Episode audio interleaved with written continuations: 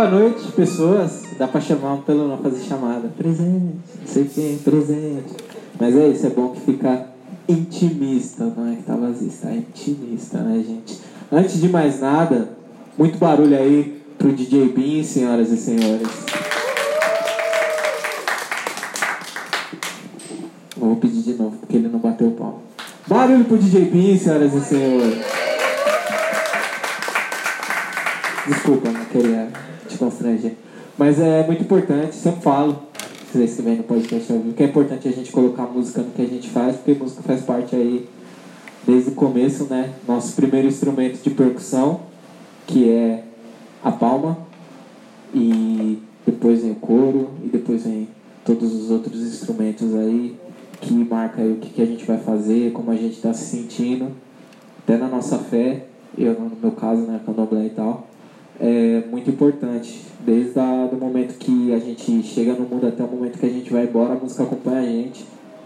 E no rolê de gente preta, né, onde a gente está tentando buscar nossa ancestralidade e trazer nossa vivência de volta de alguma forma, é importante a gente resgatar o máximo da nossa cultura que a gente consegue, né, filhos da diáspora e tudo mais. Muito obrigado, Estúdio Lâmina, por ter cedido espaço aí pra gente. Nosso parceiro de muitos anos aí, Manjuba. É, agradecer também o pessoal do Meteora Podcast, participar aí. O Duque tá perdido no caminho, mas vai encontrar o caminho para cá, na chuva, desviando das gotas e tudo mais, perhaps. A Kelly, que foi paciente, esperou, não brigou comigo, isso é muito importante. E antes de mais nada, eu vou deixar vocês se apresentarem, porque eu acho que mais do que falar quem são as pessoas, as pessoas têm que mostrar quem elas são. Então pode se apresentar, pessoas. O seu saiu aqui, é só conectar de novo. Aí, calma, vamos resolver. Isso aí. Boa noite, gente. É um prazer estar aqui com vocês. Eu sou Cris Guterres, sou jornalista e sou parceira da Reno Meteora. Eu que sou parceira dela, né, gente? Porque eu só tô lá por causa da voz dela. É maravilhosa. Ai, agora fiquei com essa responsabilidade, nem é. Olha isso, tá vendo? É, pegando um gancho um pouquinho do que o Augusto falou, eu acho importante sim a gente se apresentar. A gente tem nome e sobrenome. A Cris fala muito isso, eu aprendi isso com ela. É, porque senão as pessoas chamam a gente de qualquer um, de qualquer neguinho, falam da gente como quer. É, eu sou Renata Hilário, Estou bem feliz de estar aqui. Para a gente é uma honra. A gente já. Pensar aqui? É... Agora eu me inicio. Para a gente é uma honra estar aqui. A gente já tinha essa vontade de fazer essa parceria com o Lado Negro da Força. E rolou. Rolou mais rápido do que eu imaginava. Então, estamos juntos. Eu sou Kelly Cristina Nascimento. Eu, de formação, sou economista. Trabalho no mercado financeiro. E eu sou de casa, né, gente? sou lá do Negro da Força. Então, deveria aparecer em mais podcasts do que eu apareço, mas estamos aí, né? Vem pro Meteora, então. Aí, ó, já. É, gente, tem lugar pra você ser no Meteora, amor. Então aí. Mas viemos aqui, né? Esse é o lado negro da força, somos heróis de africanos, certo? Eu sou Augusto Oliveira, pra quem não sabe. E vamos falar aí a pergunta que o Mano Marrom lançou aí faz um tempão. Preto e dinheiro são palavras rivais. E vamos discutir aí, né, como, como que funciona esse, esse commodity, que é o pedaço de papel que faz o mundo girar, que faz as pessoas ficar felizes, tristes, se machucar e fazer várias outras coisas. Tem um podcast de economia já, então a gente vai mais pro das finanças, né, que tem várias áreas aí dentro do, da economia dentro dos dinheiro, aquele que sabe das coisas do dinheiro, eu sei gastar dinheiro. Quem sabe como ele funciona aqui é a Kelly. E ela vai dar um, mais ou menos uma aula pra gente. Só para quem ainda não ouviu, mas precisa ouvir, é, o que, que é economia, assim, bem rapidão. Vamos lá, economia é a mais exata das humanas e a mais humana das exatas. Estuda a relação da eu não gosto de falar só sobre dinheiro, porque economia fala de tanta coisa. A gente fica naquela coisa, ah, não, você só mercado financeiro só, só dinheiro, dinheiro, dinheiros. E a economia estuda relações humanas. E como você se relaciona com outras pessoas. Então é engraçado, tem um livro que chama Uma Breve História da Economia. É, ele é bem acessível tudo, tanto que ele é pra, não, é pra, não, é da, não, é não é da área, é um livro para leigos. E ele fala da história da economia, que a economia surgiu junto com a humanidade. Então, antes de inventar a roda, a gente já falava de trocar, de como essas trocas de lá atrás, antes de produtos, de trocar uh, o que eu produzo com o que você produz, já era economia. A chegar no que nós temos hoje. Mas o que mais? É, eu sempre brinco, eu gosto tanto de dinheiro que eu trabalho com dinheiro. Você trabalha com. Ah, fazendo entrevista, desculpa, tá. gente. É, você trabalha com economia. É... Ai, me dá uma consultoria aí, porque eu sou tão de humanas, estou precisando dessa informação. Mas da hora que economia é uma ciência humana. Em teoria, é uma ciência humana. A gente pode bater um papo sim. Tem o nosso podcast, onde o segundo Augusto eu espanco várias pessoas, ele várias vezes. É louco. Mas a gente vai conversar, a gente vai bater um papo, a gente consegue chegar em algum, pelo menos no, no norte, num primeiro norte. É, antes também, né, de, de falar aí desses, desses dinheiramos todos, né, a gente sabe que não são palavras rivais, até que a gente está vendo aí os Obama aí no rumo, rumo ao bilhão, Jay-Z tá chegando lá, o Puff tá chegando lá, o pode falar, Oprah já chegou lá, né? Já tá lá. Infelizmente é uma das poucas pessoas de rosto africana que tem um bilhão, que mora fora do continente e tal, e que não está envolvida com política alguma coisa. Mas tem pessoas aí chegando, listas da Forbes aí. Eu tenho a teoria de que as pessoas que não estão na lista da Forbes são as pessoas que têm o dinheiro de verdade, que a gente tem que usar chapéu de alumínio, mas tem aí, tem umas pessoas que estão controlando esse dinheiro e a gente vai encontrar formas de não, sei lá, né, não ter uma grana no fim do ano para fazer aquela viagem, para comprar aquele presente, para comprar aquele tênis que todo mundo gosta e tudo mais. Vamos na receitinha aí. Beleza. É, lance de preto e dinheiro é rival, o que acontece? Dinheiro é poder. Ninguém nunca quis dar poder pra gente. Então, nunca. Nós não somos ensinados a lidar com o dinheiro. Porque desde quem desde criança teve educação financeira que o pai ensinou, olha, vamos guardar, o porquê guardar e como guardar esse dinheiro. Cara, eu sou da área, eu não tive essa formação. Eu, tipo, tomo cuidado que os meus filhos tenham e aprendam a lidar com o dinheiro, mas isso foi roubado da gente. Pensa que, quanto tempo a gente ficou? Nós ficamos quase 40 anos sem poder ter conta em banco porque a gente foi o, assinaram o papelzinho lá, disseram que éramos livres, mas o direito de ter conta em banco, que era o mínimo, nós não tínhamos. Então, o lance é, dá para ganhar dinheiro? Dá. O problema é que a gente não sabe como usar esse dinheiro. Décimo terceiro caiu hoje. O que vocês fizeram? quais são os planos para o décimo terceiro? E contem, por favor. O meu não caiu ainda não, mas é, bota no pau que hoje é o último dia pra cair. Não, não caiu, gente. Amiga, é hoje, é dia 30. Tem que cair hoje. Amiga, só para pagar o rolê? Foi um golpe da empresa, dos brancos? Enfim. Não, é... Estava pensando assim mesmo numa, numa linha do tempo, até um, um passo atrás mesmo, né? De pensar assim, de como eu cheguei, aonde cheguei e dentro, eu sempre falo no, no, nosso grupo assim, eu me considero uma preta de privilégio e eu acho que a gente tem que falar isso, porque é aquilo, né? Você ter comida em casa, família já é um privilégio. Eu tive oportunidade sim, e eu acho que é, assim, eu estou tentando voltar lá atrás. O que, que me trouxe até aqui? Acho que educação, formação, algumas oportunidades.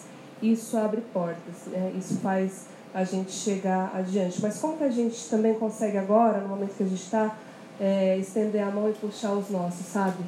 Levar essa questão da educação financeira que é de suma importância para outras pessoas. Eu não, tenho, eu não tive educação financeira, mas bem ou não consegui chegar em alguns espaços. Né? Eu acho que é importante é, eu começar a trabalhar isso, pensar como eu vou fazer minhas economias, pensar se eu vou aplicar em ações, enfim mas eu sempre costumo dizer que eu não gosto de pensar só sobre é, só sobre o meu ponto de vista na minha vida, como que eu vou conduzir o dinheiro. Eu fico pensando de modo geral, sabe? Nas pessoas de quem está lá na base da pirâmide, que ainda é mulher preta, da periferia. A gente estava ouvindo uma fala esses dias da Rede Mulher, né? Rede Mulher Empreendedora. É, e ela estava falando que, que é algo que a gente sabe, mas às vezes a gente esquece. É a mulher que leva o dinheiro para casa ainda, que faz economia. A mulher geralmente ela aplica mais o dinheiro na educação dela ou dos filhos. Né? É, então eu sempre tento, acabo levando isso para a base porque eu não quero falar só sobre a Renata, sabe? A Renata já conseguiu chegar em alguns espaços. Mas como que a gente faz para ajudar também as outras pessoas que estão ouvindo e estão em outras situações? É multiplicar a informação. Porque assim, a gente tem uma ideia muito. Em primeiro lugar, a gente tem uma ideia muito errada de eu vou guardar, eu vou poupar o que sobra do meu salário. Não é isso. Você vive com o que, você, o que sobra depois de guardar. Porque justamente, perguntei o que, fez com o décimo. Voltando, tal, quem não recebeu o décimo, o que, que fez com o último décimo? Não, a gente entende que é um dinheiro extra. Nós gastamos comprando, que seja presente para você, para os teus filhos, para o próximo, fazendo festa de Natal, Tá, é legal fazer isso, sim, mas você já se, você se preparou para esse para gastar esse dinheiro? Então eu sempre digo, você não vive com o que você, você não poupa o que sobra, você vive com o que sobra de poupar. Eu e não assim. importa se você ganha muito ou pouco. Se você está guardando, se você ganha no salário mínimo, está ganhando guardando 10 reais por mês, poxa, já está já tá 10 reais mais rico. Então, ah, não, olha, quando sobrar, ah, aí eu guardo. Ah, quando cair o meu décimo, eu guardo. Ah, não, você tem que tirar um todos os meses e que esse poupar seja constante. E o que a gente precisa chegar na base é que, poxa, compreendo que você ganha um salário mínimo, mas se você não guardar nada, nem que seja cinco reais todos os meses, você nunca vai conseguir. É, e que acaba sendo um grande plano. A gente vai acabar sempre preso na, nesse ciclo de de pobreza e miséria, porque não nos ensinaram que você deve viver com o que você guarda e guardar o mínimo possível para ter alguma reserva. É, tem um bagulho que o Dizzy fala, falando de rap, já chegou aqui. O do, se apresente, cara, se apresente, porque tem que acreditar no valor das pessoas se apresentarem, mano. Salve galera, boa noite. Eduardo Ribas. É, eu sou jornalista formado, trabalho também com publicidade Hoje eu sou coordenador de comunicação da Laboratório Fantasma e, e comecei a me envolver com rap como espectador no primeiro momento e depois criando um site, o Perhaps, é, que está completando 10 anos agora. E esse é o meu envolvimento mais direto com, com o rap. É isso aí. Barulho aí pro Eduardo, gente. São Paulo é mil grau mesmo e é isso aí. Mas, voltando né, que você falou, Kelly, é, tem uma entrevista do Jay-Z pro New York Times. Jay-Z é um cara que está fazendo raps de adulto, para pessoas adultas aí. Eu estou considerando numa fase que eu não sou mais público-alvo, que o Lewis Vert está ficando cada vez menos interessante e o Fonte está ficando cada vez mais interessante que é a gente vive em modo de sobrevivência, né, mano? Quando você tá em modo de sobrevivência, você não tem tempo de pensar em amanhã, que nem os animais, né, mano? Que separa, tirando o polegar opositor, né, mano? É o telencéfalo altamente desenvolvido, que aprendi na quinta série, esse bagulho nunca mais esqueci. E a nossa capacidade de abstração, né, mano? De poder imaginar. E imaginar é você pensar no, no outro dia, como que vai ser o outro dia, né? Você pensar lá, o o antílope está lá bebendo água, ele não está preocupado com isso. Ele tá, sabe que ali no rio corre água, ele sente o cheiro da água, ele vai lá buscar, sente o cheiro do predador, ele sai correndo.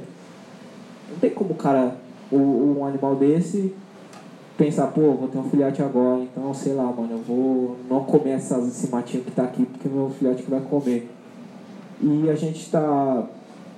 Eu, sei lá, eu posso falar da minha experiência, tipo, sei lá, mano, como homem preto, eu tô preocupado, mano. Se eu tô se a minha mão tá no meu bolso do jeito certo, dentro do ônibus, quando eu tô andando e o ônibus tá balançando e a outra mão tá no ferro, para ninguém falar foi ele eu morrer.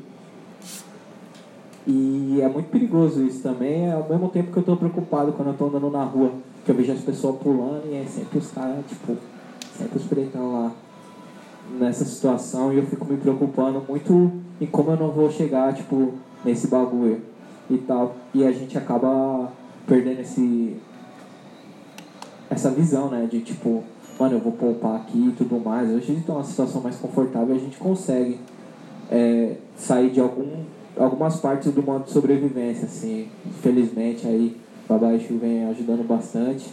É, não fica preocupado se vai comprar o leite ou se vai comprar o pão, dá para comprar os dois, dá para pegar um cineminha, comprar o joguinho na promoção, fazer essas coisas e até guardar, né? Que é uma, eu sou o chato da casa que pergunto toda hora se está guardando dinheiro. Sim, sim. Então, sabe o que eu lembrei também? É igual quando cobram da população periférica e dos negros de maior participação em, sei lá, manifestações ou, ou na política de forma geral, né? Principalmente a galera de quebrada, porque é isso que você falou, né? É, tem tanta coisa essencial, né? Tem, você tem que pensar no corre do, do, Se a gente for pegar a galera lá na base, que a gente for pensar, somos privilegiados aqui. Todos temos, é, temos todos estamos empregados, temos é, uma rede de apoio, né? Para, enfim, dar conta das tretas do dia a dia. E quando você está ali na base, porra, é isso que você falou. É pensar no almoço, é pensar na janta, é pensar que você vai ter que pedir para o cobrador deixar você passar por baixo da roleta que você está sem essa grana, ela vai fazer diferença. E como você vai pensar na política de como você pode melhorar a tua quebrada, né? Como você pode poupar uma grana para, sei lá, levar teus filhos no, no cinema uma vez na vida, sei lá. É foda, né? Tipo, é complicado porque também são várias realidades, né? É, se a gente olhar para nossa, é uma coisa que a gente já tem dificuldade, que entra também essa parte que você estava falando, tipo, do racismo, de como a sociedade enxerga nós pretos, é, que isso também fecha bastante porta. Eu não duvido que feche uma porta, por exemplo, quando a gente vai pedir um empréstimo, por exemplo, tá ligado? Uma promoção no trampo. Exatamente, uma promoção no trampo.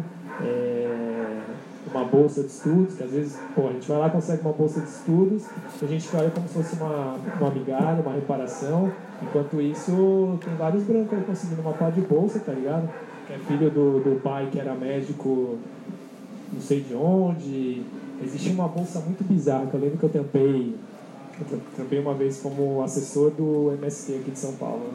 Né? os caras batiam muito numa tecla de uma bolsa que rolava para filho de fazendeiro, assim, tá ligado? pra, pra estudar em faculdade boa. E aí você falava, porra, mano, mas e aí, né? Tipo, você não já tem privilégio suficiente, o que, que você quer mais? Né? Mas é olhar também aí pra pensão de, de militar, enfim, tem muitos privilégios aí que estão muitas vezes associados a uma população branca e os pretos, quando conseguem alguma coisa, é, sabe, é super questionado. Então, é, é complicado. Eu acho que é importante a gente sempre falar sobre. Às vezes eu troco ideia com algumas pessoas sobre o, o tal do Black Money, né? E tem gente que falou, pô, peraí, né? Acho que a gente ainda não está nesse estágio. Acho que a gente ainda está. Está quase lá, está formando uma mentalidade para falar do tal do Black Money, mas acho que a gente ainda não está lá. E eu gosto de entrar nessas conversas porque realmente é, é legal a gente pegar diferentes visões, né? E até para tentar entender mesmo, tá, eu conversei com várias pessoas e elas estão dizendo que a gente ainda não está lá, pode ser que a gente não esteja lá. Talvez é um caminho que a gente pavimentou e que vai chegar em algum momento. Mas é da hora a gente ter esses debates e que seja um debate só com gente preta e não várias pessoas brancas chamando uma pessoa preta para falar, e aí, fala do Black Money para nós, tá ligado? É, que a partir daí a gente vai realmente progredindo, né? A gente vai dando passos nesse estágio. Isso aí que vocês, que vocês têm para adicionar aí nessa, nesse tema é, Você sabe quando vocês falam da gente ter privilégios? Eu costumo. Eu penso que a gente não tem privilégios. Eu acho que a gente tem algumas vantagens e que qualquer um tira da gente em qualquer momento. A gente pode perder esse emprego e ninguém nunca mais dá outro trampo pra gente porque a gente é preto.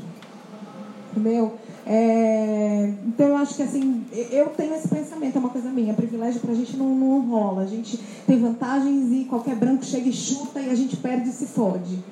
É, a gente está numa situação muito melhor do que a maioria da nossa população preta, isso não tem a dúvida. Só o fato da gente estar tá aqui tendo acesso a conhecimento, poder sentar aqui conversar sobre dinheiro, é, sem se preocupar com o que, que a gente vai falar ou não, é, isso já dá pra gente assim várias, vários passos além da casinha, né? Que a gente está percorrendo ali da vida. Eu tive algumas vantagens na minha vida. Eu tive é, uma família onde meu pai era presente, que isso é uma puta vantagem quando a gente está falando de uma família negra, né? Então, eu tive mãe e pai dentro de casa e a gente teve uma situação financeira que deu para comer um danoninho, né, no final do mês, uma bolachinha recheada, enriquecida com vitamina E, e, né, pra Ioiô creme. ioiô creme, sucrilhos, sucrilhos Os vendedores entenderão. É? Piada interna. Piada interna, né? E, e na minha casa, a, a minha mãe, apesar de ser uma preta que foi até o colegial, não estudou, mas que tinha, ela era muito observadora, foi empregada doméstica e na casa onde ela trabalhava eles falavam de dinheiro, que tinha que guardar, que não era assim que você faz. Olha o dinheiro que você ganha, você guarda uma parte. Então na minha casa foi diferente. Na minha casa eu ouvi. Na minha casa eu tinha mesada, tipo, hoje era cinco reais. Aí você vai guardar 2,50 e esses outros 2,50 você vai gastar com alguma coisa que te vale a pena. Era uma das coisas que a minha mãe falava. Mas isso é uma realidade muito pequena. Isso, isso foi- eu tive essa vantagem dentro da minha casa, porque a gente sabe que não é assim que rola. Porque, como o Augusto falou, a gente está sobrevivendo, a gente não tem tempo de pensar se vai dar para comprar ou se não vai dar. E aí a gente acaba se seduzindo, a nossa população é muito seduzida pelo crédito fácil. Crédito é um grande problema e eu concordo com você. Nós não, tipo, falar de privilégio é uma coisa complicada, a gente tem vantagem. E até mesmo pra mim, se eu não fosse, modesto da parte, se eu não fosse espetacular e fosse muito boa no que eu faço, qualquer banco meu dica já tinha me engolido. A, a gente tem que ser foda. Exato. Branco pode ser medíocre, mais ou menos, mas a gente A tem gente é que foda. ser foda. Se Sim. não for foda, não consegue porra nenhuma. Você não é bom. E esse é o ponto. Então, é muito legal ouvir. Alguém já cresceu com alguma consciência. Mas a grande, a média, da, vamos dizer, a população inteira, ela está sobrevivendo. Nós, enquanto nós não quebrarmos esse ciclo de sobrevivência, a gente nunca vai sair da miséria. Esse é o ponto. A gente nunca vai sair, nunca vai romper com esse ciclo de miséria. Até porque não é conveniente para quem tem poder hoje. Para quem tem dinheiro, não é conveniente que pe- preto acenda. Você tem uma das maiores críticas a governos passados foi porque pobre começou a consumir. A galera reclamando porque agora tinha pobre andando de, de, de avião no mesmo espaço. Você tem pobres invadindo, você tem pobre preto invadindo próprios espaços que eram majoritariamente exclusivos brancos. Então é complicado falar, poxa, você, sei lá, você é empregado doméstico, você ganha um salário mínimo, você sai para trabalhar às 5 horas da manhã e volta às 10 horas da noite para botar comida em casa. Falar de poupar para essa pessoa. Mas é mais do que. É o mínimo que a gente. Não, não gosto dessa palavra de mínimo, na real. Mas é sobre, isso seria sobrevivência. Para você, quem sabe, a próxima geração passar um pouquinho menos. Seus filhos tenham um pouco menos e que você tenha alguma segurança de que, poxa, se amanhã ou depois seu patrão te mandar embora sem direito nenhum, trabalhista nenhum, você tem alguma coisa para sustentar seus filhos nesse meio do caminho. Eu nem estou falando de grandes investimentos. E até porque a gente tem uma ideia assim de que investir é um- uma coisa de outro mundo, você precisa de muito dinheiro. Não, cara, você consegue começar a investir com 30 reais. Então, 30 reais o boletim do roxinho lá é 20, dá pra você colocar já, ó. Já rende no mesmo dia, já tá Qual é rendendo. esse boletim do O roxinho? roxinho é Pode o. fazer um merchan? Ah, pode falar, né? Eles já tem bastante dinheiro, mas quem sabe um dia eles querem dar dinheiro pra nós, que é. É no bem. Ah, o Netflix. o Roxinho. Nubank rende 100% de CDI no mês. Então daqui a pouco a gente explica o que é CDI. Mas ele rende uma grana. Então só do seu dinheiro tá parado ali, ele já tiver. Já, não é muito, é pouco, mas já te rende alguma coisa. Então você começou a transferir seu salário e foi usando no decorrer do mês, poxa, já não tá no zero a zero. Já ganhou ali um, um pouquinho a mais. E o que, que é isso, cara? Isso é informação, porque a conta não tem, não tem taxa. Então, um pouquinho de informação que a gente consegue levar à frente, você consegue explicar para o moleque que é office boy, que se ele abriu a conta que não tem taxa e botar o salário dele, tá ganhando ali um info, mas tá ganhando já alguma coisa. Como é que a gente fala isso pra ele? Porque. Como é que a gente chega lá com essa informação? Posso fazer um contraponto para complementar um pouquinho? Sempre faço um contraponto. Tem uma pesquisa feita pela Fundação Perseu Abramo, antes das eleições, foi uma pesquisa contratada pelo PT para conhecer a, a percepção da periferia de São Paulo. Entre os muitos dados que eles trazem, eles falam o seguinte, e isso a gente sabe, nós somos a, talvez a primeira geração dentro da nossa família a fazer uma faculdade, né, ter uma universidade e tal. Só que isso não necessariamente garantiu a nossa mobilidade social. Então a gente não conseguiu ainda chegar nesses espaços. E aqui é, é como a gente estava falando da questão do privilégio. A gente está na bolha da nossa bolha. Então a gente ainda que tem acesso a um pouco mais de informação, troca esse tipo de ideia. Mas lá na periferia, esse papo não chega, sabe? Então, outra coisa que a pesquisa fala, assim, eles não têm nem noção desse papo de direita e esquerda. Isso não chega lá. Então, eu sempre vou tentar puxar aqui no nosso é, papo também para a base, sabe? Porque a gente pode falar assim, sobre as nossas finanças, como que eu vou fazer ou não. Eu não sou a pessoa mais regrada financeiramente, estava falando do 13 terceiro, eu pensei, não, eu gastei, gastei com viagem, já gastei mais tempo, ainda estou pagando. É, mas e a base? Como que a gente faz para puxar essa galera e começar a ter essa consciência financeira? Eu acho que quando a gente fala de finanças e quando a gente fala de pobreza, a gente sempre associa a pobreza à ausência de dinheiro, né? Quando na real, classe, ela não tem nada a ver com dinheiro. Vídeo Rei do Camarote, seu conjuntinho da, da, da Gucci, feio pra caralho. É, e você vê os moleques de quebrada assim, às vezes com a roupa que o conjunto não custa um carro popular, cheio de swag, isso também é classe. E classe é a gente saber que se você for comer no restaurante X, se você for na franquia de, de fast food Y e você gastar 50 reais, você pode ter uma experiência bem melhor e você gastar 30, você gastar 20. Essa consciência de, de classe, né? Eu, eu vi isso no podcast, leva pra vida. Que é, mano, acesso às informações. O dia que eu descobri como a publicidade funciona, minha cabeça explodiu e me enchi de ódio. Que é os amigos da faculdade trocando favores e trocando dinheiro entre si. Que as pessoas se conhecem, fica lá, faz um favorzinho pra mim. Ô, Djalma, libera esse negócio aqui pra mim, não sei o que, não sei o que. E eu sei, eu sou publicitário, trabalho na área de tecnologia mas lá com a gente não, não, não é favores. É tipo, ó, libera aqui, vai funcionar assim, assim, assim, ABCD. ABCD, então firmeza. Aí é isso. E lá não, tipo, tem essa, essa parada de você se conhecer, tem esse network, né? Essa palavra aí, as pessoas gostam de usar o português e o inglês nas coisas. E pra gente falta. E a partir do momento que a gente começa a entender essas coisas e como funciona e o valor das coisas e o valor do próprio dinheiro, né? Porque a gente não tem noção do valor do dinheiro. A gente sabe que o dinheiro evita o cara da Eletropole ir lá e cortar sua luz e ficar tomando banho gelado e dois meses depois o cara da Sabesp ir lá e fechar o cano da sua água e você ficar sem tomar banho.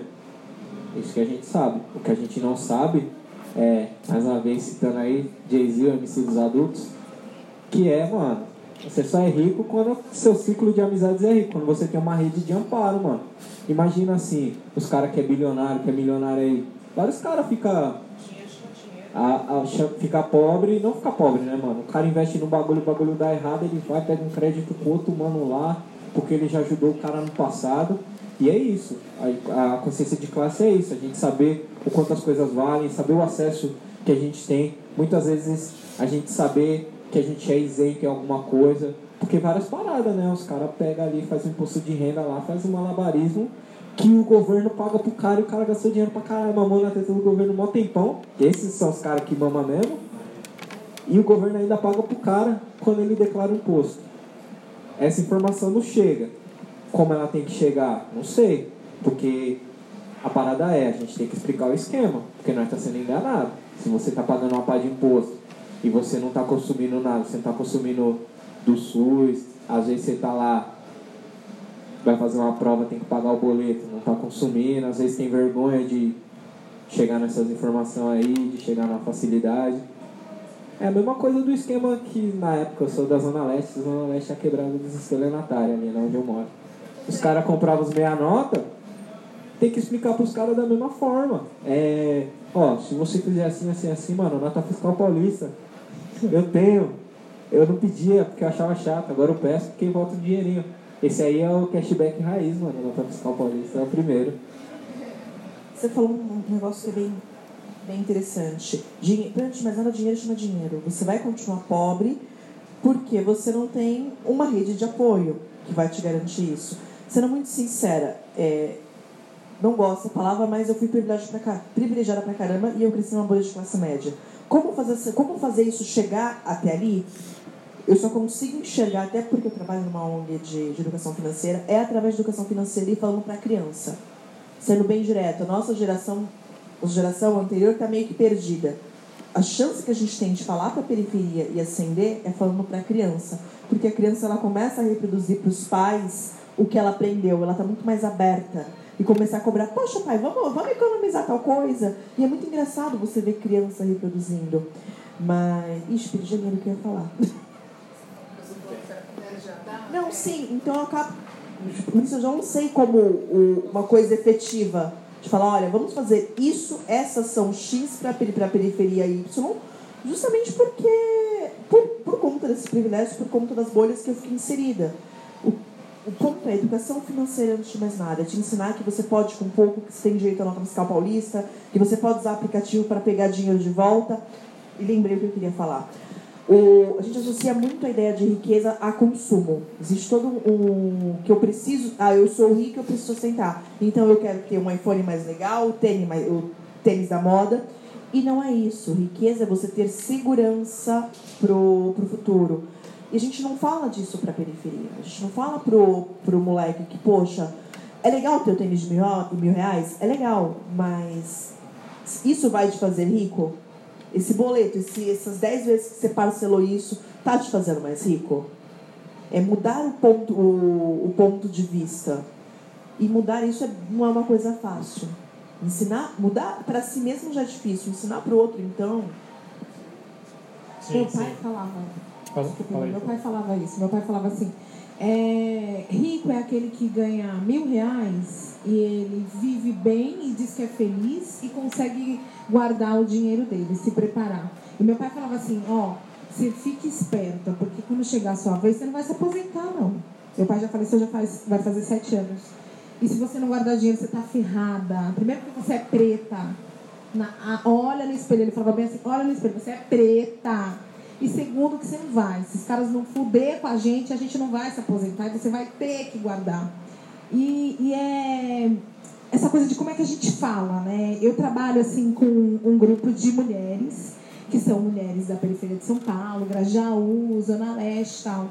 E uma das coisas que eu procuro fazer com elas é levar para elas essa informação, que é uma coisa que não é minha, não, não fui eu que tive essa maravilhosa ideia, que é uma coisa que eu aprendi com meu pai. Meu pai fazia isso. Então, por exemplo, no dia do 13 terceiro, é, vamos pagar o 13 terceiro hoje para as meninas, Meninas, olha, é, dessa maneira é legal, guarda dinheiro, você pode ir no banco, você pode comprar esse título tal, tem o tesouro, assim, você vai em tal lugar, levar essa informação numa conversa. E é num grupo pequeno, nós somos, as meninas, nós somos 11, a gente tem essa conversa agora esse, nesse final de ano. É, eu levei uma outra pessoa para ir conversar com ela se 13 terceiro chegou, o que, que vocês vão fazer ou não e tal. Não é que eu sou a Mulher Maravilha, não é só porque a gente está tentando realmente fazer alguma coisa. Né? Alguma coisa para que elas aprendam. E, e não sabe. A gente, a gente não sabe. A gente não sabe. Os brancos, eles convivem com isso em casa, né? Desde criança. Porque assim, aí o papai tem, tem um restaurante aqui, um açougue lá, um estacionamento, 10, não sei o que, e ele tá o tempo inteiro dizendo como é que faz como é que guarda, como é que. Então ele vê, às vezes ele não tem nem aula na escola, mas geralmente tem. Essas escolas bandeirantes devem ensinar como é que faz, né? Como é que guarda o dinheirinho, né? Assim como ensina como é que você senta em todas as cadeiras da USP, né? E não deixa nenhum pretinho entrar. Mas eles, eles convivem com aquilo. Aquilo faz parte do dia a dia deles, né? E uma coisa também que eu descobri trabalhando com negócios, indo atrás, e indo atrás dos brancos mesmo e virando me ensina. Como é que você faz? Como é que você, com 26 anos, você tem uma agência de intercâmbio? Por favor, me ensina, eu quero saber. Os caras ficam devendo Deus e o mundo. Ele tem 20 restaurantes, mas ele deve 2 milhões nos bancos. Eles porque eles têm crédito. É, então. Então, é uma finta que quando, que quando a gente estava falando lá no começo, fazendo paralelo com a música, o Jay-Z fala, né? Que o mais importante do que ter a grana é o crédito, né? E eu acho também que tem uma parada da hora que, que depois acho legal a gente falar, que eu sinto assim que talvez já existiu em algum momento no passado, mas está voltando agora, que é esse lance da gente começar a entender a, a importância do dinheiro girar entre nós mesmos, assim, né? Tipo, entre os pretos. Porque hoje, por exemplo, quando eu vou comprar uma parada, eu, eu olho e falo, de onde está vindo isso? Exato. E se é um preto que está vendendo, porra, eu vou pagar com duas vezes mais satisfação. E eu, hoje em dia você até muda o, o pensamento de falar, vou procurar os pretos que estão vendendo para poder consumir é, de quem eu acho que, eu, tipo, que tem que chegar Quem grana. merece meu dinheiro. Exatamente. É o ponto. É, exatamente. É, minha avó falava uma coisa, isso é bem engraçado. Pobre só tem uma coisa, o nome. Pobre, e, e- é engraçado falar isso porque eu trabalho com crédito. E chega um cara, ah, eu ganho 45 mil reais por mês. Fala, nossa, o cara ganha muito bem. O cara tá podre. Só que ele tem margem, ele tem crédito, também tem uma renda alta. Então, não sei se eu. É, nesse ponto eu concordo, mas o ponto é: não nos ensinam a consumir. Não é ruim você tomar crédito. Pelo contrário. Crédito te ajuda a chegar muito longe. O problema é que ninguém querendo te pegar crédito ensina. por aí. Mas Exato, o problema é que ninguém te ensina a fazer cálculo. Você não aprende na escola a fazer cálculo de juros, que é uma coisa que você precisa aprender muito mais do que fórmula de Bhaskara, de o quanto é vantajoso e o quanto não é. Você só vê no, no caixa eletrônico que você pode pegar 5 mil reais. Vou parcelar em 10 vezes, cabe, na, cabe no meu bolso, mas e daí que eu tô pagando o dobro? Não me importa que eu tô pagando. É que- eu não, na que verdade, é nem a- não me importa, eu não sei que eu tô pagando o dobro. E que é o velho papo da, do boleto das Casas Bahia também, né? Que a gente compra um móvel por 50 reais e no final paga 500, né? Que é, que é um truque que a população preta caiu muito porque a Casas Bahia dava essa possibilidade de você ter acesso pelo crédito, que não, não, não se abria em muitas outras frentes, e aí você fala, pô, quero ter então isso daqui. Se esse lugar está me permitindo, então eu vou, vou lá, vou comprar, mas não tinha realmente esse pensamento e essa conta de que aquilo ia ficar 10 vezes mais caro às vezes, né? É, e só voltando um pouquinho no bagulho que vocês falaram, né, que você falou na Kelly também. O lance, o cara vai, junta tudo, todo o dinheiro dele o ano inteiro pra meter aquele Jordan 5 bonitão, ficar igual o Fresh Prince, Will Smith usou, episódio 3, temporada 2, não sei o que. E é foda também pra gente, né, mano, como preto mais velho, tô, ficando. chegando nos 30, eu já tô ficando eu sou MC dos adultos, eu sou muito stand-up do Chris Rock, comediante dos adultos. E é foda quando chega a vez do moleque, o moleque ficou a vida inteira olhando você desfilando pra cima e pra baixo. Guarache, Jordan 5, Tênis do Freeza aí, Dragon Ball, acabou de sair da Adidas. Aí quando chega a vez deles, fala: não, não, não, não, não, não, não, não. Você já tá aqui, seu dinheirinho, pega esse Converse de 100 reais, não é feio, é bonito pra caralho também. Mas pega esse Converse de 100 reais e não dá o destaque não. E outra coisa, né, também, que pra gente como preto, né, mano? Eu tá com o Jordan 5 e eu tá com aquela vaiana branca de 10 conto do Braz é diferente. E no shopping, é a diferença de eu entrar ou não. Da atendente da loja me atender ou não. Eu acho que a gente tem que pensar essa inclusão para a educação de classe, né, mano? Que a parte financeira vai vir junto com a classe, mano. A gente não, não, não consegue separar os dois em algumas coisas, né? Tipo, nessa parada da gente viver bem, sair do modo de sobrevivência, a gente tem que começar a dar uns exemplos da hora pros caras. Eu quando eu vou falar com, os MC mais novos, com os moleques que tá começando a batalhar, algumas coisas assim, e os moleques tá começando até a colocar música na rua também, eu sempre falo pra eles, mano, pensa no dinheiro grande. Dinheiro grande ele não vai vir agora. É, você tá com a música aí na rua, sua música tá da hora, tá 100 mil views, tá não sei tantos mil views, tá quase batendo um milhão. Quantos por cento dessa música é sua? O que, que você assinou? Tem moleque aí tá pegando plaquinha do YouTube com música hoje e não é dono das músicas, mano. É, mais uma vez, MC dos adultos, vou fazer uma lista aí, vou colocar no, no, no link do post aí. É, o Puxati fala isso, mano. O MC com a placa de platina na parede e não pode se aposentar, tem que ficar fazendo show pra caralho. A gente tava trocando ideia aí da grande figura do rap nacional que tá fazendo outras atividades aí também, pra complementar a renda, não sei também como tá a situação financeira. Mas tem vários outros artistas aí que é triste, mano. Tipo, da gente ver que o cara tá fazendo show pelo valor que ele está cobrando. Vem um cara aí de fora, que eu vou falar também para não expor, lógico que ele não vai ouvir esse podcast, mas, mano, o cara tá cobrando 800 dólares, o cara é tipo o hip hop, tá ligado? 800 dólares, o que é 800 dólares lá fora, mano? 800 dólares não é nada lá fora, é um tênis.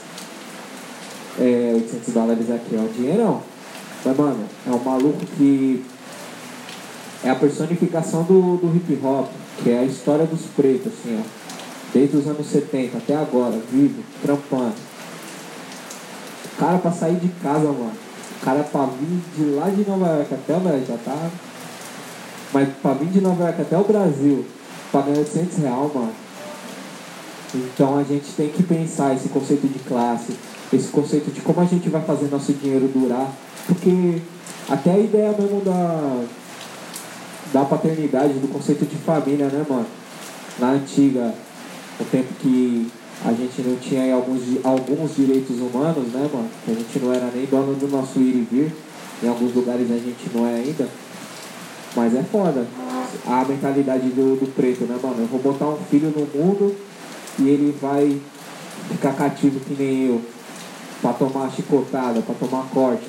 Mano, a pessoa rejeita esse conceito de família.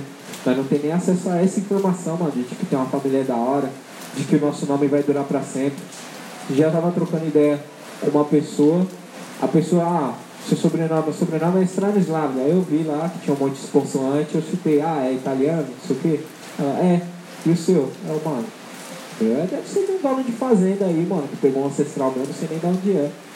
Se a gente não consegue desenvolver o conceito de longevidade na cabeça dessas crianças, como que a gente vai falar pro cara não comprar um tênis? Que todo mundo vai olhar. Quando ele for jogar o lixinho na escola lá, todo mundo vai bater o olho e vai falar, mano, esse é o tênis do Brabo, esse é o tênis do Kevinho. Tá ligado? Mas o ponto é. é o pro, não é, não é que, que você não vai ter o tênis. Foi até o que a gente comentou no outro podcast. É, como você vai chegar nesse tênis? A gente tem que parar de entender riqueza como consumo. Eu sou rico porque eu consumo. Se você olhar uma porrada de gente rica, maluco. Eu tinha um ex-chefe que andava com roupa furada, o cara era podre de rico. Porque não tá, uma coisa não está associada à outra. Para esse moleque, eu falava, não compre o seu tênis? Não, nunca falaria isso. Mas, poxa, se planeja para comprar esse tênis, em vez de parcelar em um milhão de meses, pô, vamos juntar um pouquinho do teu dinheiro todo mês, o que você pagaria na parcela. Talvez demore um pouco mais de tempo para você ter, mas aquilo veio de uma. Não veio de uma dívida que está pagando juros veio de algo que você é, é inverter. Em vez de eu quero ter agora, eu vou me planejar para ter. Foi o que a gente comentou, sonhos pequenos, sonhos grandes e sonhos médios. Para a gente é negar até o direito de sonhar. Então a gente, ah, vou guardar dinheiro. Tá, você está guardando dinheiro com qual objetivo? Qual que é o propósito de guardar dinheiro? Ah, estou guardando para guardar. Não. Poxa, vamos guardar para comprar teu tênis em vez de comprar em 20 vezes parcelado pagando dobro. Sim, acho que a gente tem que transformar, juntar dinheiro, ficar rico enfim, numa atividade sexy. As pessoas têm que achar sexy juntar dinheiro. Tem que achar bem louco, tem que entrar numa brisa, assim, tem que ser um nerd de juntar dinheiro. Eu tô aí no corre do, do roxinho, já vou alcançar meu primeiro milestone que eu sentei na, na, na, minha vida de ter o dinheiro assim. O dia que eu falar. Dia, é, tem um ditado que os caras lá de fora usam que é é o rainy day bag, né, mano? No dia que chover, você tem que ter uma mala de dinheiro. Alguma pronta. coisa você tem que ter para sobre... justamente pela sobrevivência. E... É, e tudo gira em torno disso, cara. A gente não pode sonhar. Então sonhar passou a ser consumir. Então vamos. É, eu não tenho dinheiro, meu rainy day, eu não sei o que vai ser meu dia de amanhã se eu perder o emprego, porque eu peguei meu décimo e gastei todo no tênis. E eu não, pensei, não me preparei para isso. O que falta muito é preparo e planejamento. Isso, isso é tão, tão absurdo que foi roubado da gente esse direito. Se planejar e não, o que eu vou fazer daqui para o futuro? Não, olha, eu tenho planos, o ano que vem eu quero passar uma semana na Praia Grande. Como é que eu me preparo para isso? Como é que eu salvo um pouco do meu dinheiro para realizar esses sonhos? Porque não é só guardar dinheiro para nada. Você não tem objetivo, não tem por que você guardar. Você não tem um, um, um, um que almejar, não faz sentido. Então, almejar não pode ser pagar a parcela do cartão de crédito. É, gente, crédito está aí É, teve uma época que o consignado estava bem forte aqui no Brasil, né, mano? Os aposentados aí tava tudo fazendo empréstimos, os caras vendendo as dívidas, emprestando mais dinheiro, o bagulho só, só se cavando lá no poço. E acho que pra gente encerrar aí depois, passar aí a rodada, eu acho que a gente tem que ser consciente aí, com créditos. Eu, 27 anos depois, meu primeiro cartão de crédito, tô aí, vivendo, consigo, tenho sempre a minha, minhas marquinhas lá, tô fazendo aquele esquema agora de pagar tudo no cartão, para as pessoas verem, gente, tô pagando aqui, ó, tá vendo, será? Eu pago aqui as pessoas. É, isso Eu é uma coisa que a gente existo. falou no, no podcast anterior. Se não ouviram, ouçam, por favor. É, não é ruim ter crédito. Você precisa deixar impressões para o mercado te entender. Não adianta você. Ah, eu sou um bom pagador. Mas você nunca tomou crédito, você nunca usou cartão de crédito. Como eu sei que você é um bom pagador? Ah, porque eu tenho a intenção de pagar tudo direitinho. O mercado não sabe. Então você usar crédito não é ruim, até porque, sei lá, se eu quero comprar um carro, se eu quero comprar uma casa, eu preciso que o mercado me conheça. Que ele entenda que eu, olha, eu paguei meu cartão de crédito sempre bonitinho. Às vezes é uma vacilada de pagar atrasada minha conta de telefone, mas isso é importante deixar isso, mostrar que você existe. É, e é tão engraçado que o cartão da Casas Bahia, o, o, o, o empréstimo consignado, isso rouba de você. Você começa a tomar juros caros, você não começa a, a, a conseguir pagar, porque aquilo é barato, aquilo cabe no teu bolso, é a ideia do cabe. E você acaba deixando impressões ruins e não sabe o quanto vai te afetar um nome sujo no futuro. De novo, repito, minha avó dizia, pobre só tem o nome. Se você não cuidar muito bem dele, você nunca vai conseguir ter nada. Isso é muito, muito real, né? Essa coisa de da gente só ter o nome. Se não tiver, a gente não tem nada. E aí tem que ficar pedindo emprestado, né? O cartão, compra isso aqui pra mim e tal. A gente tem essa dificuldade mesmo. Mas agora eu queria, eu queria perguntar. Essa semana eu e a Rê, a gente entrevistou a Lisiane Lemos, da executiva da Microsoft. E a Lisiane, adorei que ela falou uma coisa que é muito eu, assim. Ela falou assim, meu, eu amo dinheiro, eu quero dinheiro para comprar sapato, para comprar bolsa, para viajar e tal. E eu, eu sou essa, eu gosto, eu, eu não tenho Jordan, mas eu, eu sou chegada num Puma, eu, eu viajo, eu pago de 500 vezes, eu gasto dinheiro, eu gosto de uma bolsa cara, eu gosto de dinheiro. E eu vejo assim que a gente, alguns negros têm essa dificuldade de dizer eu gosto de dinheiro, eu quero ter dinheiro, eu quero gastar. Vou comprar o meu na promoção. falar disso. A gente É, tem uma ideia. uma culpa. E assim, eu vou falar outra coisa. É, quando os brancos vêm falar assim pra mim, assim, todo que tênis da hora, eu já meto, comprei em Berlim. Aí vem os pretos, é, já meto um ano, nossa, comprei em Berlim. Às vezes nem comprei, mas eu falo, comprei em Berlim. Mas Aí, exatamente isso. É. É. tão absurdo o, o rolê de não poder ter dinheiro que até ostentar. Não é nem ostentar, é falar a verdade. Poxa, se eu tenho meu, meu tênis que eu paguei uma grana, eu trabalhei para ter aquilo. Em algum momento eu trabalhei. E pra gente, ah não, olha, eu, a é obrigada a ser humilde. mas Eu aí tenho eu fico com essa culpa quando vem um preto e me pergunta. Não tenha culpa. Eu fico às vezes, tô aprendendo a Não. desconstruir, sabe, gente? Não. Aí eu falo mesmo. E aí, quando eu aprendi a desconstruir, aí eu percebi que é, a galera às vezes brilhava o olho e falava assim: caralho, eu também quero ir. Como é que você fez?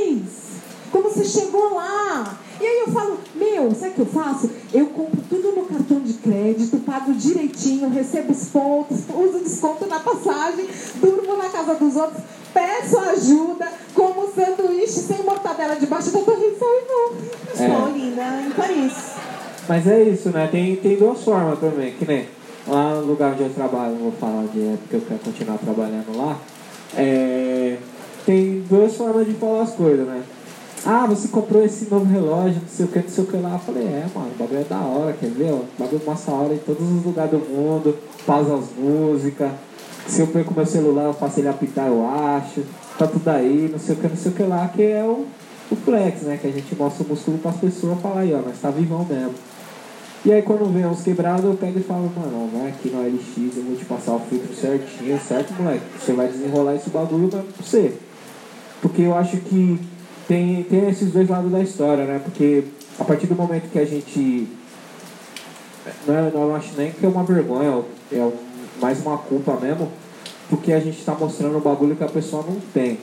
E eu, quando eu fui criança, eu fui uma criança que eu não tive uns bagulho da hora, não, mano. Teve, eu lembro de uma que é, tipo, toca a música do Chaves Não Tem Comida, Seu Madruga Engole a Saliva, que foi, mano, Parque da Mônica, todo mundo foi, o bagulho era um real, mano. E eu não fui, mano. E eu tive que ir pra escola, ficou a professora lá, olhando pra cara do outro. E é foda, e aí depois no outro dia as crianças não tá nem aí, né, mano? As crianças não poupam nem os detalhes. Até inventa, fala, nossa, aqui o Cascão saiu voando. O bagulho é assim. E tal, né?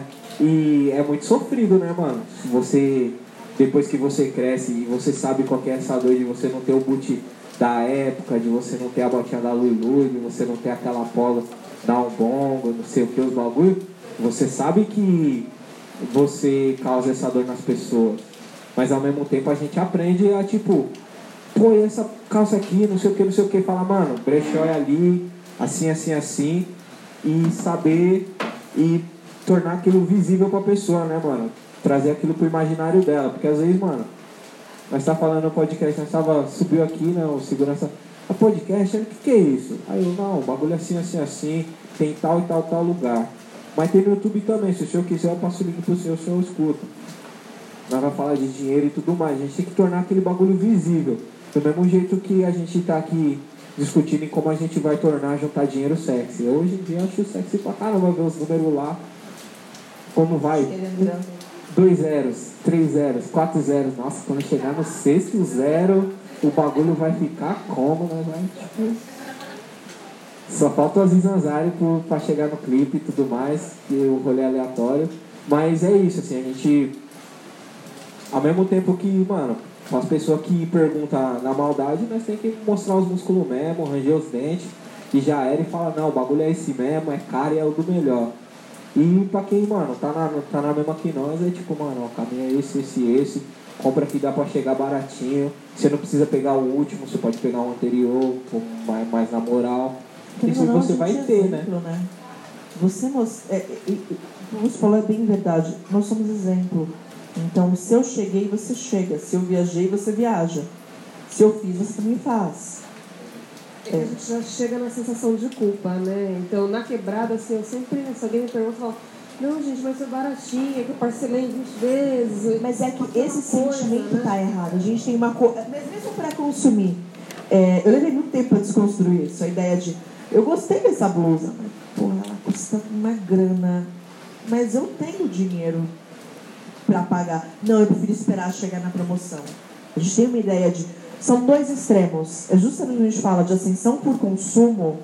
Você existe, por um lado, a culpa por consumir quando outros não podem, e a vergonha por consumir de ah, o que vão pensar. Agora que eu comprei essa bolsa de mil dólares aqui, o que vão pensar de mim? Então, é, tá errado as duas. é, Agora a minha frase tá errada, né? Quem ouviu outro podcast sabe. É, os dois pontos estão errados. Tanto de sentir culpa por consumir e tanto é, fomentar, mas continua errado fomentar a ideia de ascensão por consumir. Então, é louco que a gente tava falando lance de culpa, né? E culpa é uma parada bizarra, né? É... Nesse rolê todo, quem tinha que estar sentindo uma puta culpa aí era, era os brancos, por exemplo, né? Que, tipo, exploraram a mão de obra negra aí a vida inteira, mas a não culpa que eles sentem faz com que nada disso que a gente está falando aqui os afete. Claro que maior ou menor grau ali, mas se a gente for fazer um comparativo geral, né? Tipo, eles não têm é, dificuldade ou vergonha de poupar grana, de comprar um barato foda e expor e tipo. Pedir desconto. Não, não, não A galera, tipo, não, eu não posso pedir desconto porque É. vão pensar que eu não tenho dinheiro. Então, a gente faz Não, isso. A gente exato. quer pagar com. Se a gente tem medo do crédito, a gente junta a grana e quer tipo, ter aquele bolinho de grana, tipo, falar, pá, tô pagando aqui de uma vez. Como se isso fosse uma vantagem e não é. Porque de repente se a gente tivesse o cartão de crédito e dividisse aquilo, de repente, até para deixar essas marcas que você Esse- falou, teria aquela grana de repente ou para poupar ou para investir. Você poder investir, sei Ou lá, aquilo tá sei rendendo enquanto vo... A gente tem vergonha. Exatamente. Esse é o ponto. A gente É. enxerga o dinheiro como vergonha ainda. Isso é o mais errado. E as conquistas também, né? Que é isso que a gente estava falando antes, né? E concordo com vocês todos de da gente ser exemplo, né? De pegar e falar assim, pô, tem o boot mesmo, comprei, e Dá de repente dá o caminho, dá pra fazer, e você tem que ter também, você pode ter também, e vai ser da hora quando você tiver, tá ligado? Mas não também passar uma ideia de, do, do, do, do consumismo vazio, assim, né? De tipo, como se você comprar aquela coisa vá te trazer algum algum preenchimento, alguma felicidade É a constante. pelo consumo é, que tá infelizmente, infelizmente não rola. Mas assim, cara, isso daí pode. Tipo, a gente também tem N problemas e questões para debater, por exemplo, de autoestima, né? Do, do, do negro não se sentir tão bonito, de se sentir tão seguro para chegar nos lugares e tal. Mas às vezes um boot da hora que você põe no pé faz toda a diferença. Você ergue a cabeça e fala, caralho, eu tô foda, hein? Aí você vai nos picos e tipo, chega de boa. Então é importante, né? Mas desde que sempre trabalhe esse condicionamento aí, esse mindset ali de tipo, ó, isso daqui é um, é um meio, né? Tipo, mas você não tem que pensar só em comprar, tipo, 20 boots, porque não é esse o caminho. Tenha seu boot da hora, mas também é, vá nos picos que você acha que você não tem acesso e faça, né, ter condições para isso, leve seus amigos, de- é, espalhe essa ideia para os amigos também, que "Ô, a gente tem que juntar uma grana para colar naquele pico que a gente acha da hora, né?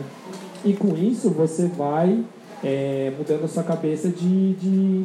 voltando também ao papo lá do começo, de perceber que você também tem acesso, né? acesso a crédito, a lugares, a coisas, né?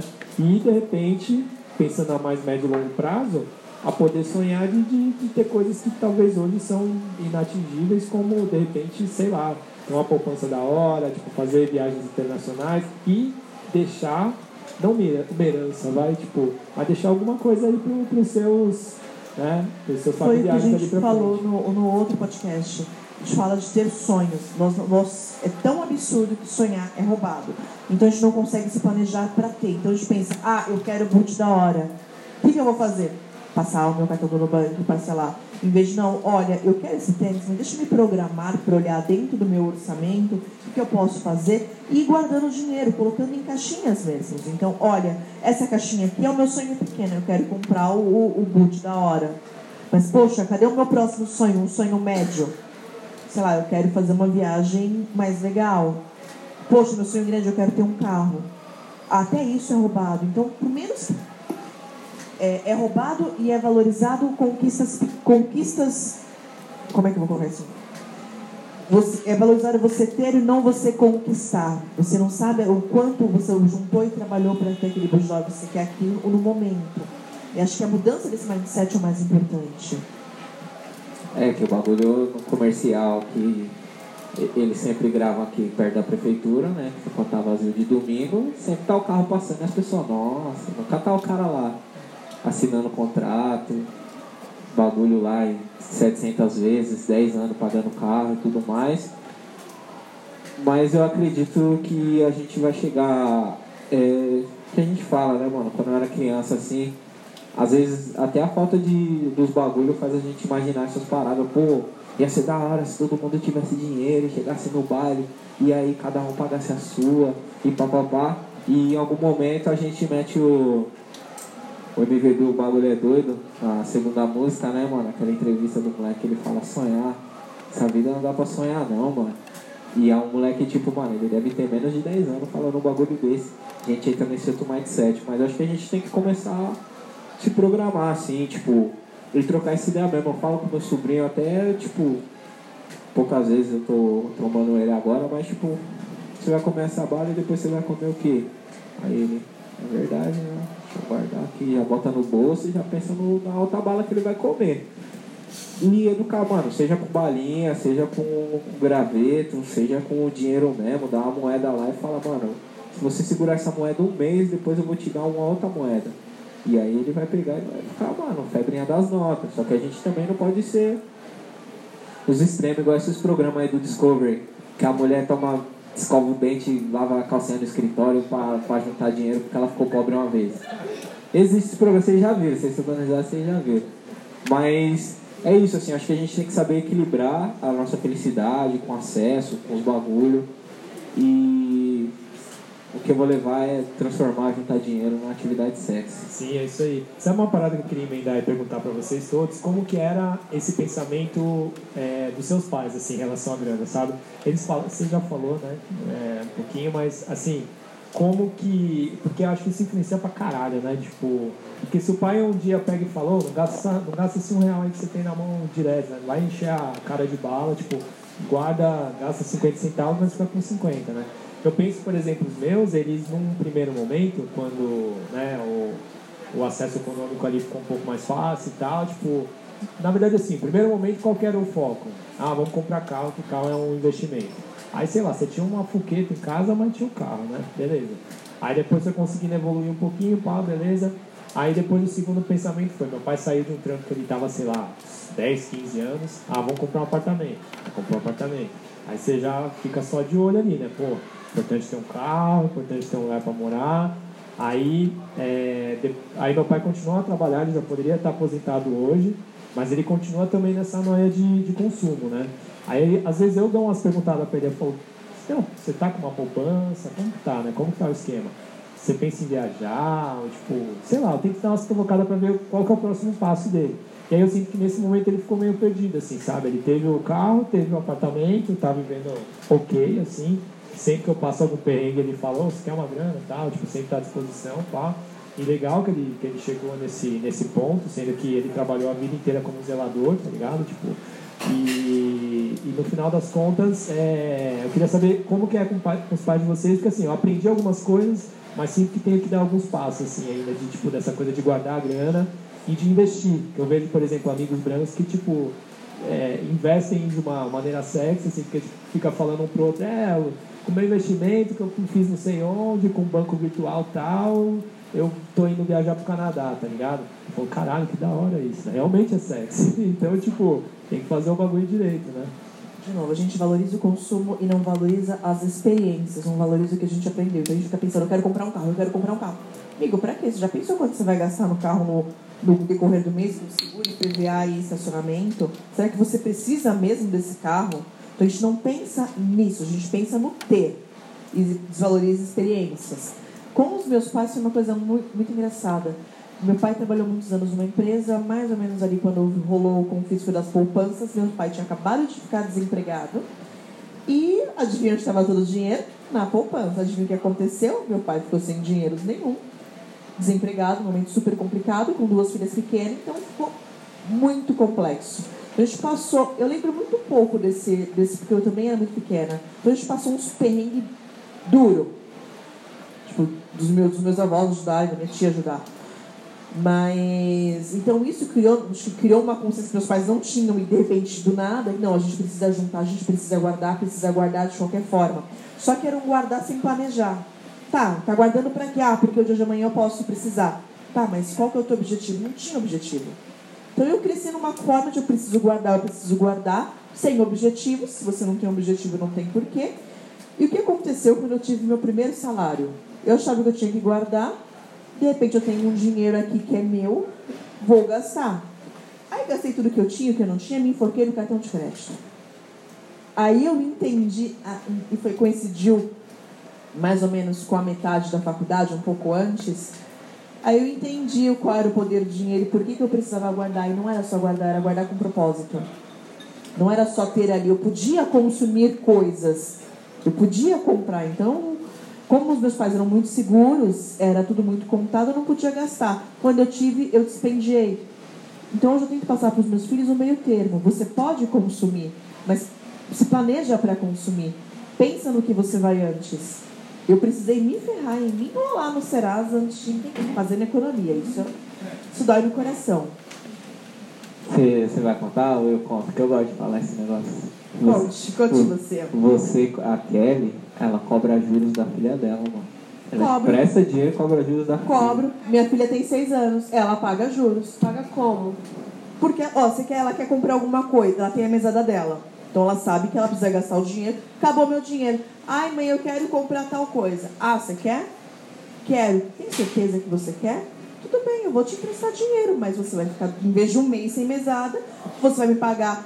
Se ela ganha 10, ela ganha 20 reais por mês, em vez de você me pagar 20, você vai ganhar só 10 porque você está pagando juros. Então, você quer comprar alguma coisa a prazo, entenda que você vai pagar por mais. Aí ela para, ela pensa, acho que eu vou esperar. Você sabe que eu empresto também na minha família e falo pra minha mãe, tem que cobrar juros.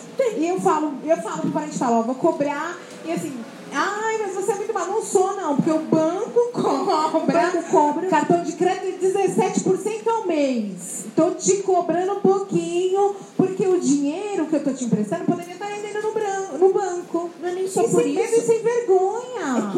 Entenda que não existe dinheiro fácil. Dinheiro não aceita desaforo e dinheiro tem preço. Então você quer comprar, você quer comprar agora sem pensar em se planejar?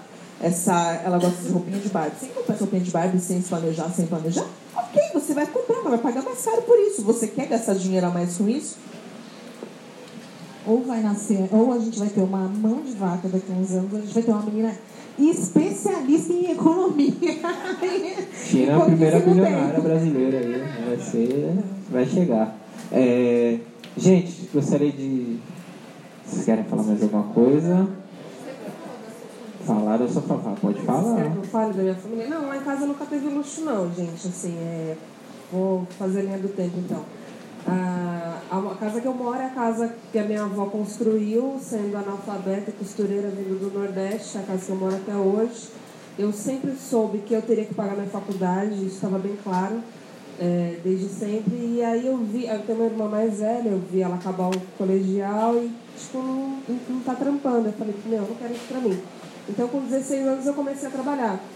E não parei mais. Já cheguei a trabalhar em dois empregos, fazer faculdade junto. E, e foi mais ou menos isso. Mas aí, dando um passo atrás do que a gente estava falando antes, a gente ainda tem tempo, Augusto? Pode ir? Vai. É que o negócio, o lance da idade bateu aqui também, né, aos 30 e poucos anos. E aí a gente falou de culpa eu queria falar de, de julgamentos também, porque aí voltando para quebrada, né? Eu acabo convivendo com muitos jovens, eu tenho 34 anos, mas eu convivo com muitos jovens e eu vejo hoje na quebrada um lance de empreendedorismo muito forte. E, e é incrível, assim, não tem grana, mas tem um iPhone última geração.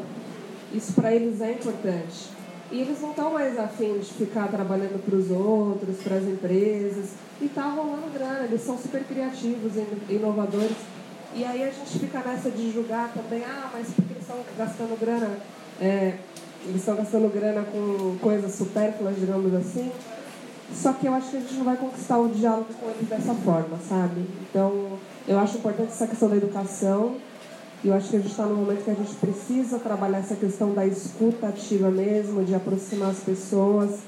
É, talvez seja isso também que tenha levado ao reflexo das eleições, como aconteceu. Né? E eu estou falando isso porque eu escutei uma palestra do Ade Júnior há pouco tempo, e ele falou, eu vou fazer a minha culpa. A gente chegou em casa e chamou nossa família de burro por estar votando no outro lado. A gente não trocou aquela ideia, né? Então, o que a gente pode fazer nesses próximos quatro anos aí para tentar dialogar, né? É difícil, é cansativo, mas a gente sempre chega no julgamento, falando, ah, você está errado, porque você está fazendo isso. É uma mudança de cultura, não é rápido, é um processo lento e a gente precisa conversar mais. Isso que eu acho. Sim. Sempre pode falar mais um, mais um pouquinho. É, não, eu fiquei pensando que eu tava. Eu falei do meu pai, meu pai já faleceu há alguns anos e eu fico muito saudosa, mas uma coisa que eu falo muito para as pessoas também, que eu acho que é importante a gente falar, que a gente tem uma dificuldade muito grande de falar de morte, e morte são uma situação muito complicada que envolve grana. É, acho que foi a Kelly que falou, né? Que a gente precisa também se preparar para deixar uma herança, né? E às vezes é mil reais, dois mil reais, sei lá, mas a gente tem que falar de morte, a gente precisa pensar nessa situação e como é que vai ficar a nossa família se a gente morrer de grana. Que seja pagar um, um, um seguro de vida, que seja aquele, eu não sei, cara, aí você me fala depois se é legal aquele do cartão de crédito, aquele que oferece lá no, no- na conta Não. do telefone, não sei. Tudo Qual que péssimo. é que é legal? Todos são péssimos? Tudo péssimo. O seguro de vida, é melhor juntar dinheiro? Melhor juntar dinheiro. Então pronto, gente. Junte dinheiro, mas pense nessa situação, porque assim vai chegar. É a única certeza que a gente tem. A gente tem uma dificuldade muito grande de conversar disso. Às vezes eu quero conversar isso com algumas pessoas e a pessoa fala: Não, imagina, vira a boca pra lá. Você tá pensando em morte e tal. não sei o quê." Não, mas a gente precisa conversar porque assim, se acontecer isso, seus filhos têm, têm dinheiro? Você tá, tá preparado? Como é que vai ser e tal? Porque assim, é foda. E não é só morte, na verdade. A gente não se prepara e não se planeja do que pode acontecer. Amanhã ou depois, tua empresa, você nem tá sabendo, ela decreta falência e tu fica sem uma mão na frente e outra atrás.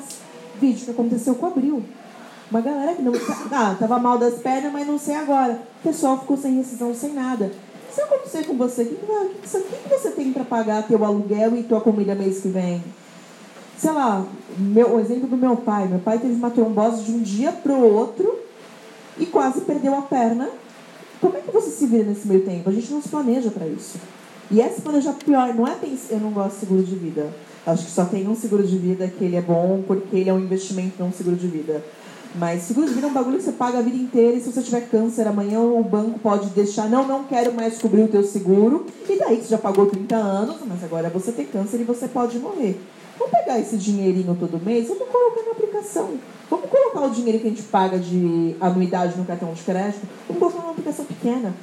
É necessário que você tenha um, alguma coisa para se resguardar, porque a gente não sabe o dia de amanhã e a gente é preto. Então o dia de amanhã é muito mais nebuloso pra gente. É isso aí, mano. Fala da família pra gente encerrar. Não quero cortar a voz de ninguém, mas pra gente encerrar, falar da minha família. Minha mãe, ela trabalhou muitos anos no banco. É, e então ela vendia a previdência para pessoa, ia lá falava, gasta esse dinheiro aqui, que depois você pega lá na frente, dois, três dinheiro, um dinheiro e meio. É, e tipo, ela sempre trampou, ela ficou doente, mas ela sempre desenrolou, né, por ela ser uma mulher muito organizada, muito trabalhadora. E, tipo, mano, um pouquinho antes dela falecer assim, mano, ela tava no. Eu não tava num momento da hora, assim, de grana e tudo mais. E, tipo assim, um pouquinho depois, aí, tipo, chegou os bagulho e tal, né? Como diz, a única certeza na vida é a morte e o Palmeiras não tem mundial, né, mano? As únicas duas. É você e o Rincon, né? Pode continuar sendo mundial e a morte vai chegar aí pra todos nós, felizmente ou infelizmente, encerrar esse ciclo. Mas foi tipo, mano, o fato dela sempre pensar assim no que ia acontecer no futuro, de ter se programado até quando ela tava doente e, e tal, foi uma grana que, tipo, mano, salvou minha vida, assim, tipo, de verdade. Eu falei, mano, é, a população de rua aí é de homens pretos, é grande parte, assim, tipo, e sei lá. Acredito que minha família, lógico, a gente tem família, tem tudo. E, mas, tipo, mano, foi um bagulho que salvou minha vida, assim. Desse dia em diante, assim, eu fiquei muito. Não em choque, mais uma vez citando aí coisas de adulto, Chris Rock. A vida é longa, demora pra caralho. Todas as decisões que você toma, mano, elas vão ficar te marretando, tipo. Não é que ontem você tinha 20 anos e hoje você tem 30, mano. Que passaram-se 10 anos e você ficou ali tomando as mesmas más decisões e tudo mais. E depois com 40 você vai ficar repensando essas decisões, você vai ficar mais 20, 30 anos pensando aí que aqueles 10 anos você moscou. Então, esse bagulho me ensinou pra caralho eu fiquei em choque e eu comecei a juntar dinheiro e agora é o meu novo, minha nova coleção aí é colecionar dinheiros. Eu coleciono internacionais e agora coleciono nacionais. E gente, muito barulho, muito respeito aí, Meteoro Podcast.